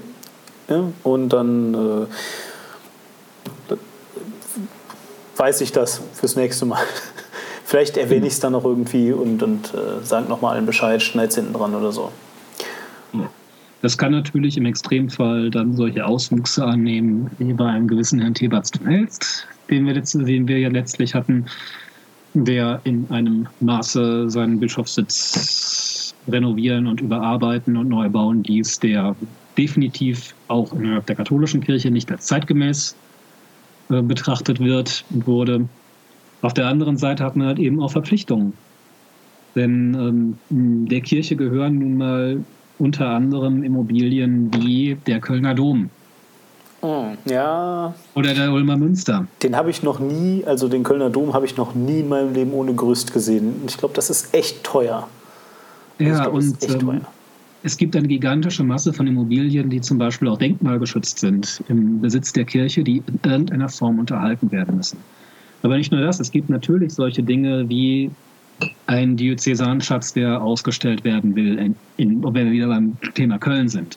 Also so ein Museum zu unterhalten ist selten selbsttragend. Es gibt üblicherweise dafür solches, je nachdem, auch staatliche Zuschüsse, denn natürlich hat auch eine Stadt wie Köln beispielsweise ein Interesse daran, dass sowas wie der Dom nicht zusammenbricht. Na klar. Denn es ist ja, es ist ja ein Wahrzeichen, es ist eine, ein Touristenmagnet und so weiter und so weiter. Da gibt es viele, viele gute Gründe für. Aber ähm, schon viele kleine Dorfkirchen, wenn man hier in Bayern sich, wo, wo ich jetzt momentan sitze, also kleinere Dorfkirchen ansieht, sind die teilweise in einem Aufwand ausstaffiert worden in früheren Zeiten, der schwer zu restaurieren und zu halten ist und den man in irgendeiner Form natürlich auch halten muss. Das ist ja auch eine Frage von, ähm, von äh, Verwaltung kulturellen Erbes. Und das gilt natürlich auch auf der äh, weltweiten Ebene. Auch so etwas wie ein Petersdom will in irgendeiner Form erhalten sein. Und das ist ja nur wirklich eine Frage von Weltkulturerbe. Das und ähm, auch da können sich die ganzen Juristen in der Hörerschaft ja gerne nochmal zu melden. Aber wenn mich nicht alles täuscht, gibt es ja auch in Deutschland sowas wie einen Denkmalschutz. Trifft sicherlich nicht auf jede, aber auf einige Kirchen und so zu. Oder auch Gemeindehäuser, je nachdem wie alt die sind. Und ich kann mir sehr gut vorstellen, dass das halt, ähm, äh, also vielleicht ähm, Denkmalschutz heißt so viel wie, du kannst das Ding nicht einfach verwahrlosen und zusammenbrechen lassen, weil genau da, dagegen ist es geschützt. Das heißt, du musst es reparieren und Ne? Also es ist jetzt nicht irgendwie. Ja, und vor allem, du musst es auch auf eine ganz bestimmte Art und Weise reparieren, zumindest bestimmte genau. Gebäudeteile erhalten. Wobei es, soweit ich weiß, auch heißt, dass es bei solchen Arbeiten üblicherweise einen gewissen Zuschuss gibt. Ich meine von 29 Prozent oder sowas. Das heißt aber trotzdem, dass man die restlichen 71 irgendwie erstmal auftreiben muss. Genau, also was ich einfach sagen möchte ist, gerade jetzt, wenn wir von solchen Dingen reden, nehme ich mal an, kannst nicht einfach mit dem Bagger kommen und die Kirche platt machen, weil du kannst ja eine, eine große fürs Ruhrgebiet bauen, das reicht dann, sondern geht halt nicht, ne? auch aus rechtlichen Gründen. Ähm, die ja, nicht nur für Kirchen zutreffen. Also es gibt auch Gebäude, die keine Kirchen sind, die auch unter Denkmalschutz stehen. Genau. Davon abgesehen. Gut. Interessant. So, jetzt hast du ja schon irgendwie gesagt, damit ist es dann vorbei. Also nicht jetzt vorbei im Sinne, dein Werdegang ist vorbei. Du bist dann jetzt, du kannst jetzt in den Gemeinderat zum Beispiel. Und was ich noch aus meiner Zeit in der Kirche in Erinnerung habe, sind ja so Gemeindefeste. So, und also so ein bisschen so in, in, in meinem Kopf, ich war auch, als ich noch in der Kirche war, war ich auch nie ein, ein, ein großer Freund von der Kirche an sich, wie glaube ich die meisten Leute, die da wirklich drin sind. Die gehen vielleicht einmal im Jahr, nämlich zu Weihnachten, weil es gehört sich so. Aber davon jetzt mal abgesehen, ich habe halt bei Gemeinden und bei der Freiwilligen Feuerwehr immer irgendwie so im Hinterkopf, dass es da eigentlich um Spaß zusammengeht und ein bisschen feiern und dann macht man mal ein schönes Sommerfest oder sowas. Ähm, und also du hörst es schon so ein bisschen raus. Ich frage mich halt eben immer so bei dem modernen Christentum, was ist da eigentlich noch so wirklich von übrig? Und auch hier rede ich wieder generalisiert. Ne? Also ich meine, ich habe natürlich ganz spezifische Erfahrungen gemacht und sicherlich ist das nicht überall so. Aber so trotzdem so alles in allem, vielleicht kommt es auch hier aus dem Ruhrgebiet ne, und so, dass das alles ein bisschen äh, lockerer gehalten wird. Aber ich habe halt wirklich so das Gefühl, dass das eine sehr lockere Veranstaltung geworden ist. Und wenn ich mal so die Bibel aufschlage, so locker äh, kommt die mir gar nicht vor. Äh, nehmen, nehmen Christen die Bibel überhaupt noch ernst und überhaupt wörtlich und so? Also ich meine, ist das, gehört das auch zum Programm, dass du Bibelabschnitte auswendig kennst und dass du dich dann auch daran hältst, jetzt außer zehn Gebote oder meinetwegen äh, und Jesus brach das Brot? Ich kenne, glaube ich, eine ganze Menge Bibelabschnitte auswendig, aber äh, es ist natürlich wesentlich komplizierter. Und das kann man tatsächlich eigentlich sehr schön ähm, was Rezentem, das man gerade ganz gut im Bewusstsein hat, demonstrieren. Rezent. Man kann sich, man kann, äh, aktuell, man kann sich natürlich einzelne Dinge aus der Bibel rauspicken, sich einzelne Teile angucken, sich einzelne Zeilen und sich daraus ein Weltbild zusammenbasteln. Das, das ist beispielsweise die Vorgehensweise, die meines Erachtens der diesjährige Träger des Goldenen Bretts vor dem Kopf Xavier Naidu in Perfektion beherrscht. Der ist ja auch Christ? Ja, das ist, hört man auch, und zwar eine äh, sehr interessanten evangelikalen Strömung zugehörig. Und das hört man aus vielen seiner Lieder auch sehr deutlich raus. Ah, okay, ja, ich fand das immer nur scheiße, aber okay. Hm. Ja, das, da sind wir uns, glaube ich, einig. Ähm, das ist aber die Vorgehensweise, die Leute wie der, die Anhänger des Islamischen Staates machen. Dann kommst du eben auf ein meistens sehr wirres, nur sehr begrenzt zusammenhängendes Weltbild. Nun sind alle Dinge, die in der Bibel stehen, natürlich im Rahmen eines bestimmten Kontextes entstanden. Der ist manchmal klar, der ist manchmal weniger klar. Natürlich gibt es Dinge, die in der Bibel an der einen Stelle gesagt und an der anderen anders gesehen werden. Und das hat meistens gute Gründe. Manchmal sind manche Regeln für einen sehr speziellen Kontext gedacht, manchmal sind Dinge sehr viel generalisierender gedacht. Und das ist noch nicht unbedingt einfach auseinander zu klamüsern. Vielleicht Jetzt ganz kurz eine Frage dazu, weil das sehr aktuell ist. Kann man das nicht eigentlich mal machen, so eine neue Bibel? Hm, ich meine, wir haben jetzt heute moderne Möglichkeiten. Du nimmst die einfach. Du kannst ja die Textpassagen gerne unverändert lassen, aber einfach mal ein bisschen durchstrukturieren, schönes Inhaltsverzeichnis rein und dann irgendwie vernünftige Überschriften drüber und so. Wäre das nicht möglich? Das wäre viel sinnvoller dann. Also sowas wie. Also ich weiß nicht, was für Bibeln du bisher gesehen hast, aber meine hatten alle ein Inhaltsverzeichnis und Abschnittsüberschriften. Ja, aber ich meine jetzt so richtig über, also so wie du, weißt du, so ein bisschen Meta-Überschriften, sowas wie so diese Abschnitte sind nur in einem speziellen Kontext gültig und diese Abschnitte sind immer gültig, sowas in der Richtung. Das nennt sich ein Bibelkommentar, wenn es darum geht, nein, noch falsch, das ist noch nicht ganz richtig. Der Punkt ist, dass viele dieser Dinger durchaus Teil einer offenen Debatte sind, die auch nicht abgeschlossen ist sind ja noch weit davon entfernt, wirklich jeden Teil der Bibel zu verstehen. Und es gibt einen seit Jahrtausenden Leute, die darum ringen, das zu tun. Und ihr Leben dem widmen.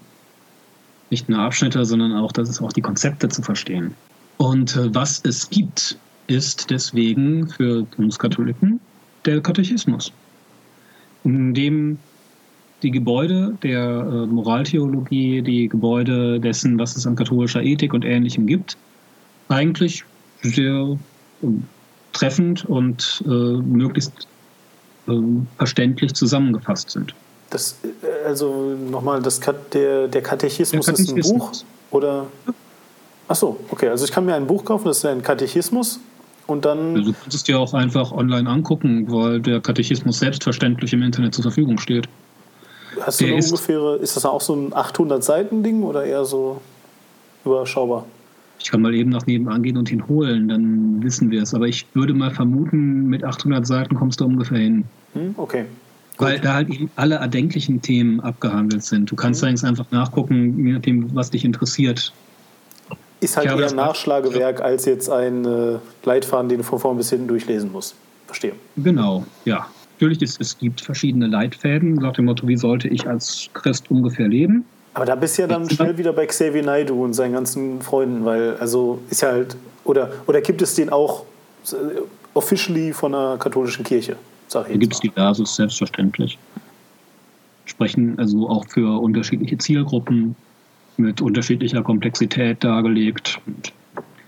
Zu, vom Spezialthema bis zu ganz generellen Lebensführungsgeschichten gibt es alles Mögliche. Wenn man sucht, findet man das relativ einfach. Ich meine, ich habe nur einen, äh, nehme ich mal für mich in Anspruch, ähm, A, stark historisierenden, einfach Berufskrankheit, und B, eher intellektuellen Anspruch, was das angeht. Deswegen tendiere ich dazu, wenn mich die Position zu bestimmten Dingen interessiert, A, den Katechismus aufzuschlagen, nachzulesen, B, das äh, Corpus Juris Canonici nach, aufzuschlagen und nachzulesen, also die Sammlung des Kirchenrechtes, wo viele Dinge nochmal noch mal genau ähm, kodifiziert sind. Und C, zu recherchieren, ob es dazu bestimmte päpstliche Lehrschreiben gibt und die dann zu lesen. Das ist aber schon ein Aufwand, den viele Leute nicht machen wollen. Und da das natürlich auch nicht unbedingt die allereinfachste Sprache ist, wenn man direkt in die Quellentexte geht, wo dann teilweise jahrhundertelange äh, Diskussionen irgendwann mal abschließend beschlossen worden sind, oder zumindest ein Zwischenstand kodifiziert worden ist, das ist es nämlich sehr oft eher, ähm, das ist für viele Leute auch einfach mit ohne den, ähm, ohne den ähm, schon terminologischen Hintergrund. Also einfach nur zu wissen, was bedeutet jetzt bei einem Theologen eigentlich dieser Begriff, einfach auch nicht leistbar. Das ist ja auch nicht realistisch, das zu erwarten. Und während es bei dem einen heißt, ja gut, ähm, stiehl nicht, sei ehrlich, äh, probier ein gutes Leben zu leben und hör auf dein Gewissen, dann passt das schon, was du machst. Ähm, ist es bei anderen Menschen halt durchaus etwas anderes, wo auch einfach ein andere, wo je nach Vermögen des Menschen ähm, auch eben ein, durchaus ein anderer Reflexionsgrad gefordert ist.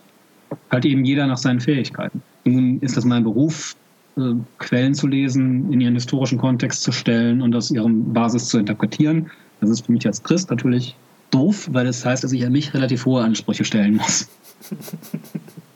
Und ich bin mir absolut nicht sicher, ob ich die erfülle. Absolut nicht. Aber ich probiere es zumindest. Jetzt gibt es ja diese Cherry-Picker, wie zum Beispiel diesen islamischen Staat, die irgendwie unter dem Deckmantel von äh, einem Pseudo-Islam anfangen, Menschen zu köpfen und irgendwie äh, halt irgendwie ihren Stiefel durchzudrücken. Äh, mhm. Und jetzt hast du das gesagt. Gibt, ja, das, gibt es, das gibt es auch von christlicher Seite, genau. das ist nur nichts bekannt. Aber das Beispiel, das ich da immer gerne nehme, um auch den Abstand zwischen islamischem Staat und Mainstream-Islam darzustellen, mhm. ist die Lord's Resistance Army in Zentralafrika, Kenia und dem Kongo die sehr ähnliche Dinge wie der Islamische Staat macht, mit einer angeblich christlichen Begründung, mhm. die einen Staat auf der Basis der, auf der, Basis der zehn Gebote äh, aufbauen möchte und dabei unglaublich perverse Dinge macht. Joseph Kony ist deren Chef, hat man vielleicht, da gab es vor einigen Jahren so eine virale Kampagne im Netz gegen ihn, vielleicht hat man ihn davon mal gehört. Der verhält sich halt zum Mainstream eigentlich aller christlichen Konfessionen, ähnlich wie der islamische Staat halt zum Mainstream des Islam. Ja. Und ähm, deswegen äh, ist es bei jeder antiken Schrift prinzipiell möglich, durch ein solches Vorgehen und eine völlige Dekontextualisierung in Kombination mit einer Übertragung auf heutige Zeiten, am besten auch noch aus Übersetzungen, ohne zu verstehen, wie das in der, was da in der Originalsprache eigentlich steht, beliebige Ideologien aufzubauen. Es wird halt üblicherweise nur mit religiösen Texten gemacht. Ein Freund von mir sagt, wer bereit ist, den einen Scheiß zu glauben, ist auch irgendwann bereit, jeden anderen Scheiß zu glauben. Und der bezieht sich damit halt eben eigentlich auf Religion im Allgemeinen. Er selber hält davon halt nichts, das ist in Ordnung. Allerdings, äh, worauf ich eigentlich hinaus wollte, war jetzt nicht irgendwie zu erfahren, ob es sowas im Christentum geht, weil ich gehe, äh, also äh, ob es sowas im Christentum gibt, weil ich gehe fest davon aus, dass das so ist. Ja? Du hast es jetzt ja auch gerade bestätigt. Mir geht es halt hauptsächlich darum, mein Leitfaden, damit du nicht auf sowas reinfällst, ist zu sagen, glaub halt nicht an Religion, dann hast du das Problem nicht. Jetzt äh, hast du die Wahl nicht. Du bist halt eben Christ äh, und gut, du bist ein sehr reflektierter Mensch, das heißt, du kannst Quatsch und, und, und Faschismus oder wie auch immer halt von, von sinnvollem äh, Glauben unterscheiden. Gibt es denn sowas auch für einfache Menschen, sage ich jetzt mal, die halt eben jetzt nicht Quellen lesen wollen, können, vielleicht auch, ja? Das ist eigentlich sogar die, eine der wesentlichen Funktionen des Religionsunterrichtes. Dafür zu sorgen, dass Leuten klar gemacht wird, die groben Leuchtlinien sind diese und jene. In der Hoffnung, dass sie auf genau solche Leute nicht reinfallen. Ob der das immer erfüllt, ist eine ganz andere Frage. Es ist aber einer der Gedankengänge dahinter, nebst natürlich einer generellen Vermittlung von Religionswissen. Ansonsten ist es natürlich schwierig, denn äh, du kannst ja nicht in jede Wohnung reingehen und den Leuten sagen, so, ihr müsst jetzt an das, das, das und das glauben. Du kannst den Leuten nur ein Angebot machen und hoffen, dass sie es möglichst annehmen. Du kannst natürlich, wenn Sachen zu weit abweichen, äh, dich öffentlich distanzieren oder sehr klar sagen, was du davon hältst. Das prominenteste Beispiel dazu im deutschen Internet dürfte die Gott sei Dank inzwischen äh, abgeschaltete Seite Kreuznet gewesen sein, die ähm, in einer also eine, das waren einfach menschenverachtende Arschlöcher, kann man so sagen. Also mir fallen keine ausreichenden Worte dafür ein, um das zu beschreiben, was man da gelesen hat. Mhm. Es war wirklich übelkeitserregend. Hat sich selbst als katholisch definiert. Nun hat die Deutsche Bischofskonferenz mehrfach Erklärungen dazu rausgegeben, die sie ganz klar gesagt hat, das hat mit uns nichts zu tun. Gut, das Problem ist, nach sowas muss man erstmal suchen. Passt das natürlich zum eigenen Bild vom Katholizismus, glaubt man gerne, dass das äh, die Position der katholischen Kirche wäre. Na klar. Man kann, aber äh, das ist es natürlich nicht.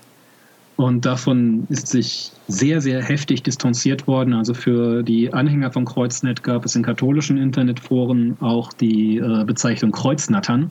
Und wenn man sich klar macht, äh, was die Schlangensymbolik im Christentum üblicherweise ist, kann man sich, glaube ich, denken, was das heißt, was übliche Katholiken da von den Leuten gedacht haben.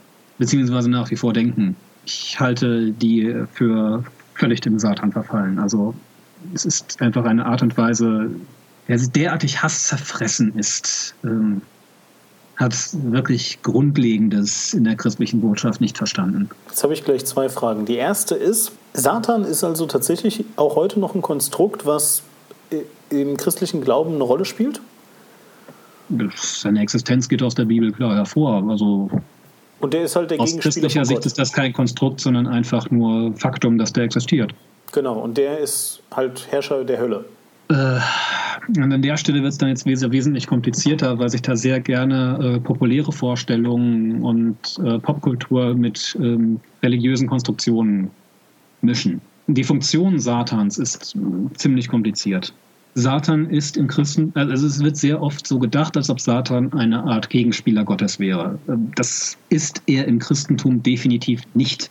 Gott hat keinen Gegenspieler auf Augenhöhe. Gott ist allmächtig, Gott ist das Höchstmögliche, was es gibt.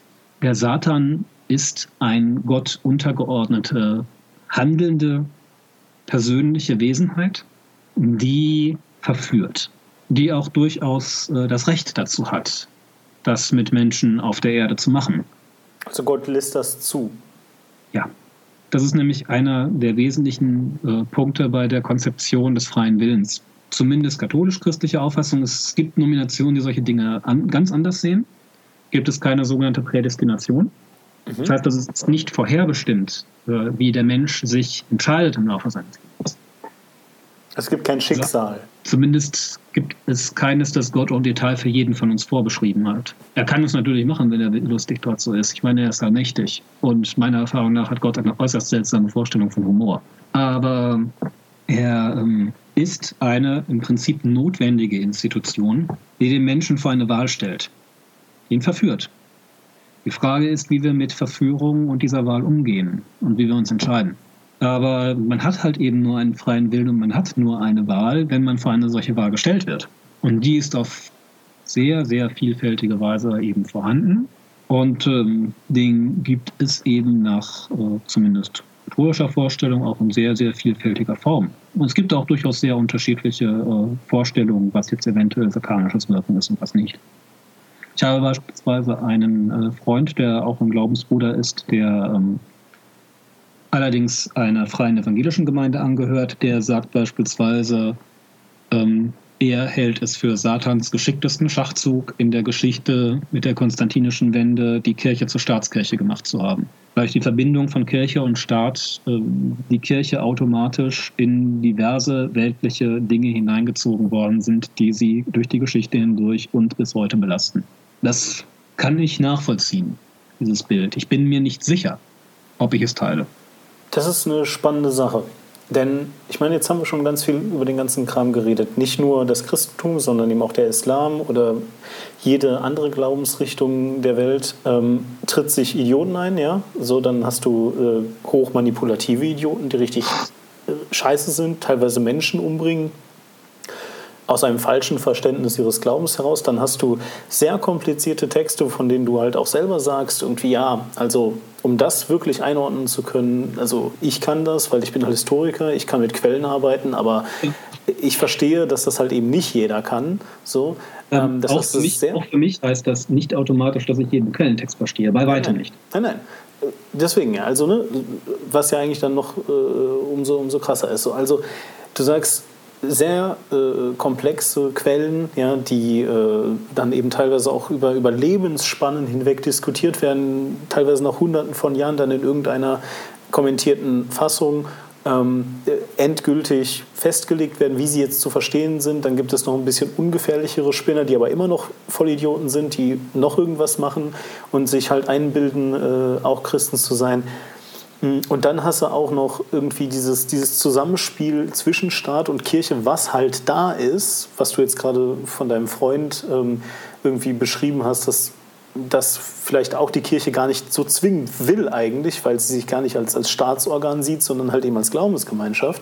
Und mir drängt sich immer weiter die Frage auf, wäre das nicht viel besser? Religion so verbieten ist jetzt Ende, ja? Äh, und jetzt machen wir nochmal eine neue Religion auf und die hat jetzt ganz feste Regeln. Und also ich meine, so vom, vom Lehrinhalt kann es ja das Gleiche sein, aber einfach alles über Bord werfen. So, wir verstaatlichen jetzt die ganzen Kirchen, die machen dann, dass die stehen bleiben und wir bauen halt neue Sachen auf. Weil ich meine, also Gott kann es ja egal Leute, sein. Es, es gibt Leute, die das gewollt haben. Du bist gerade mit dem Vorschlag auf einer Linie mit solchen Leuten wie Robespierre und Stalin. Also das hat es durchaus alles schon gegeben in der Geschichte. Waren berühmte Männer. Ob, ob, ob, man sich jetzt, ob man sich jetzt in deren Tradition stellen will, das sei jedem überlassen. Ich halte ja. das für eine zwar verfassungswidrige Forderung, aber für eine, die durchaus diskussionswürdig ist. Ich persönlich halte die Religionsfreiheit für ein hohes Gut. Aber das kann man natürlich anders sehen. Ich weiß, dass es viele Leute gibt, die das anders sehen. Oder Leute, die Religionsfreiheit als Freiheit von Religion verstehen? Das äh, musst du mir kurz erklären. Ja, es gibt Religionsfreiheit bedeutet ja zumindest in der üblichen Interpretation, dass du, sofern du damit niemandem anderen schadest, äh, frei bist, deine Religion zu wählen und zu praktizieren. Du darfst halt keine Gesetze übertreten, ähm, aber es gibt durchaus einen weiten geschützten Raum. Es gibt allerdings auch Leute, die der Auffassung sind, dass das bedeutet, dass es keine Religion im öffentlichen Leben geben darf. Und das ist durchaus was anderes. Denn hm, wo es Religions, Religionsfreiheit gibt, gibt es durchaus etwa ein berechtigtes äh, Interesse an einer gewissen Mitnutzung des öffentlichen Raumes. Als einfaches Beispiel beim, ähm, bei so etwas wie einem bei einer Fronleichnamsprozession. Das, äh, also ich vermute mal, dass es sich rechtlich noch nicht mal großartig um was anderes hält als um einen Umzug eines Schützenvereins. Es handelt sich halt eben um eine temporäre Mitnutzung des öffentlichen Raumes. Und in einer, in einer Gesellschaft mit Religionsfreiheit muss das natürlich meines Erachtens allen religiösen Gemeinschaften, ob christlich oder nicht, in irgendeiner Form zur Verfügung stehen. Und von mir aus soll äh, gerne ein soll, soll gerne sollen muslimische Gemeinden dann auch gerne ähm, das Opferfest, das Eid al-Fitr, äh, äh, entsprechend feiern. Da habe ich überhaupt kein Problem mit. Man kann aber natürlich auch der Auffassung sein, dass es keine Religion im öffentlichen Leben gibt. Das klingt das ja jetzt, also das ist ja ganz interessant. Das klingt jetzt ja relativ liberal, wie du es so ausdrückst. Ähm, natürlich auch ein bisschen Ja, ironisch. ich bin halt nicht dieser Meinung, aber... Ja, ja verstehe, verstehe. Nee, nee, also es ist ein bisschen liberal, auch ein bisschen ironisch. Und ähm, das ist ja total spannend, weil immer, also das ist erstmal irgendwie so einer der Punkte, immer wenn ich über Kirche rede, komme ich halt an zwei Themen irgendwie nicht vorbei. Ähm, Thema 1, die haben ja irgendwie die ganzen Hexen verbrannt und Thema 2, Sexualität. Es geht immer um Sex, was ein bisschen absurd ist, wenn ich mir halt eben überlege, dass das so diese äh, Gemeinschaft von, von Männern ist, die halt äh, nicht heiraten, weil sie einen Bund mit Gott eingehen, zumindest im katholischen Glauben. Ähm, äh, finde ich halt eben sehr spannend. Also wie kommt das, diese Diskrepanz zustande, dass, so habe ich das Gefühl, Kirche von außen als sehr konservativer, sehr naja, statischer Bereich wahrgenommen wird, du aber gleichzeitig als Christ ja schon eher liberal bist und jetzt sagst, naja gut, also ich sag mal, solange es nicht menschenverachtend ist und jetzt irgendwie die Verfolgung von äh, Minderheiten oder sowas äh, impliziert, kann man ja dieser Meinung sein. Ja, nun, ähm, jetzt habe ich eine vergleichsweise freiheitliche Einstellung zu diesen Dingen. Das hängt aber auch mit meiner Sozialisierung innerhalb einer liberalen, freien und offenen Gesellschaft im Westen, in Mitteleuropa zusammen. Hm. Äh, die katholische Kirche ist ein Verein mit über einer Milliarde Mitgliedern. Du wirst für praktisch jede mögliche Interpretation irgendwen finden, der sie vertritt. Und du wirst auch im Episkopat, also in der Gemeinschaft der Bischöfe, alle erdenklichen Positionen finden. Der deutsche Episkopat, also die deutschsprachigen Bischöfe, sind generell in der katholischen Welt als ähm, so eine Art liberale Speerspitze bekannt. Deutsch gilt innerhalb der katholischen Kirche auch als die Sprache der Theologie des 20. Jahrhunderts in vielerlei Hinsicht. Bei einer großen Zahl der großen Vordenker äh, der, Kirchenreform der 60er Jahre aus Deutschland kamen. Zum Beispiel Josef Ratzinger. Der ist schon ein bisschen was älter, ne? Ja, nun. Und? Das heißt ja nicht, dass seine Argumente dadurch an Gewicht verloren. Nee, nee, ich sag nur, der konnte schon in den 60er Jahren wirken. Ja, ach so, ja, klar, natürlich. Er hat das Wirken der Kirche über mehr als ein halbes Jahrhundert gar nicht mal so unwesentlich mitgeprägt und am Ende als Papst natürlich in entscheidender Position. Aber auch vorher schon als Oberhaupt der Kongregation für Glaubenslehre. Das ist eigentlich die äh, einflussreichste Kongregation überhaupt und er war als sehr, sehr äh, arbeits, arbeitsamer Mensch, immer ein sehr fleißiger Mensch immer bekannt. Natürlich ist es inzwischen so, dass die Weltkirche Spanisch spricht. Also auch nicht nur deswegen, weil wir jetzt den südamerikanischen Papst haben, sondern weil einfach über die Hälfte aller Katholiken wahrscheinlich spanischsprachig aufwächst. Es ist einfach, also Spanisch ist inzwischen eine Sprache, um die man ähm, in der Weltkirche eigentlich nicht herumkommt. Und auch, ich glaube, im Rest der Welt. Also Spanisch ist definitiv eine sinnvollere Sprache, um sie zu lernen, als, also ist meine Meinung, wenn man jetzt ein weltgewandter Mensch ist, ist, glaube ich, eine sinnvollere Sprache, sie zu lernen, als Französisch oder ähm, äh, Latein. Ja? Äh, also wenn man jetzt eine Sprache neben Englisch sprechen möchte. Ich glaube, das macht schon Sinn. Gibt eine ganze das Menge. kommt extrem drauf an, was du machen möchtest. Gut, klar, wenn du natürlich in den Osten gehen willst, kann auch. Wenn du Historiker werden willst, wäre es sehr dumm, kein Latein zu lernen. Ähm, wenn du im Laufe der Zeit viele Sprachen lernen möchtest, ist es nachweislich sinnvoller, Latein zu lernen. Und äh, man vergisst es auch gerne, das Bruttosozialprodukt Frankreichs alleine ist größer als das des kompletten südamerikanischen Kontinents. Macht aber trotzdem nicht, dass mehr Leute auf der Welt Französisch sprechen als Spanisch. Nein, das macht die koloniale Vergangenheit Frankreichs. Ja. Denn in Westafrika kommst du mit Französisch sehr gut, sehr weit. Es ist halt die Frage, was dich interessiert und wo du hin willst. Wenn ich dich jetzt frage, hat das Christentum und Christsein und ein christliches Leben mehr Vor- als Nachteile? Was ist deine Antwort? Aus Wie deiner Sicht, natürlich, du kannst das nur für dich beantworten. Das kann natürlich nur sein, dass es mehr Vorteile hat. Warum? Welche? Ansonsten wäre ich es nicht, wenn ich davon nicht überzeugt wäre. Äh, meiner, meiner Auffassung nach bedeutet, meiner Auffassung nach bedeutet ein christliches Leben unter anderem, dass man sich dessen, was ich als eine höhere Wahrheit betrachte, äh, bewusst ist, nämlich der Existenz und des Wirkens Gottes in der Welt, dass man sich auch einer Perspektive eines Lebens nach dem Tode bewusst ist, was einem ein immenses Gefühl von Sicherheit und Geborgenheit geben kann. Und ich muss sagen, wenn ich die Zeiten, in denen ich gläubig bin, mit den Abschnitten meines Lebens vergleiche, in denen ich große Zweifel an der Existenz Gottes hatte, dann ist es ein wesentliches Mehr an Sicherheit, ein deutlich glücklicheres Leben und eben auch ein klarerer moralischer Kompass, an den ich mich halten kann. Ich muss ihn natürlich immer wieder auf die Gegebenheiten meines Lebens hin modifizieren, an die Umstände anpassen, das ist selbstverständlich. Aber das ist eben eigentlich ein kleiner Preis.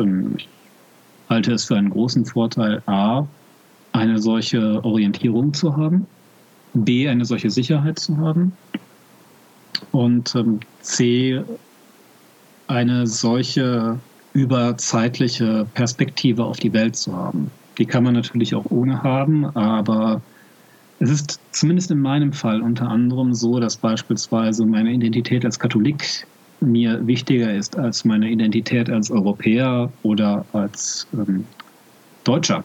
Ich sehe mich zwar als deutschen Katholiken, aber äh, die globale Perspektive ist für mich definitiv wichtiger. Das ist natürlich nichts, was äh, zwangsläufig mit dem Katholizismus einhergeht und das ist auch nichts, was Personen, die nicht katholisch sind, nicht haben können. Selbstverständlich nicht. Den kann man aus vielen Gründen haben. Das ist lediglich ein Aspekt, den ich immer wieder sehr stark bei mir feststelle. Und dadurch habe ich auch durchaus andere Ansichten zu, also gegenüber zumindest großen Teilen unserer Gesellschaft, wie so, zu solchen Dingen wie Flüchtlingsfragen, zu solchen Dingen wie Grenzkontrollen. Ähm, ich habe sicherlich, also ich muss sagen, unsere Gesellschaft ist in puncto äh, des sozialen Aufbaus derartig stark vom christlichen Gedankengut durchdrungen, dass ich da eigentlich gar keine so gigantischen Kritikpunkte mehr habe sondern es da wirklich meines Erachtens eher um Feintuning geht. Aber auch was Vorstellungen von Gerechtigkeit angeht, was Vorstellungen von ähm, gutem Leben angeht, habe ich so Leitbilder und ich, mir gefällt das, das zu haben. Das ist natürlich nichts, wovon man nicht sagen könnte, dass nicht jedes durchdachte Gedankengebäude, auch ein atheistisches, einem das nicht liefern könnte. Die Kombination zusammen mit etwas, das ich für eine wichtige Ergänzung meines Weltbildes halte, nämlich das Bewusstsein der Existenz einer höheren und moralischen Macht, ist aber etwas, das mir dabei insgesamt gesehen sehr viel gibt. Und auch das Bewusstsein der Rituale, die ich durchführe, die mich gerade durch die apostolische Sukzession, durch die Feier der heiligen Messe, durch die Wandlung, durchgeführt von einem Priester, der in direkter Sukzession zu den Aposteln hin bis zum, direkten, bis zum letzten Abend mal selbst steht, äh, mich über all die Jahrhunderte mit den diversen anderen Menschen, die diese Vorstellung geteilt haben, verbindet. Und das ist einfach ein sehr schönes Gefühl. Vielen Dank, Christian Sassenscheid. Bitte. Auf Wiedersehen. Und ich danke euch für die Aufmerksamkeit. Bis bald.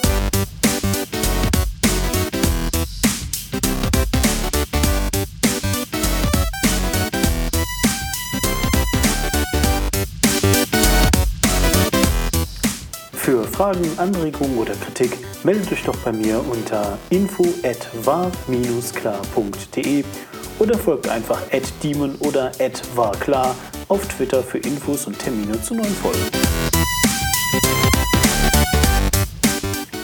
Die Dimension ist eine Warklar-Produktion aus dem Jahr 2014.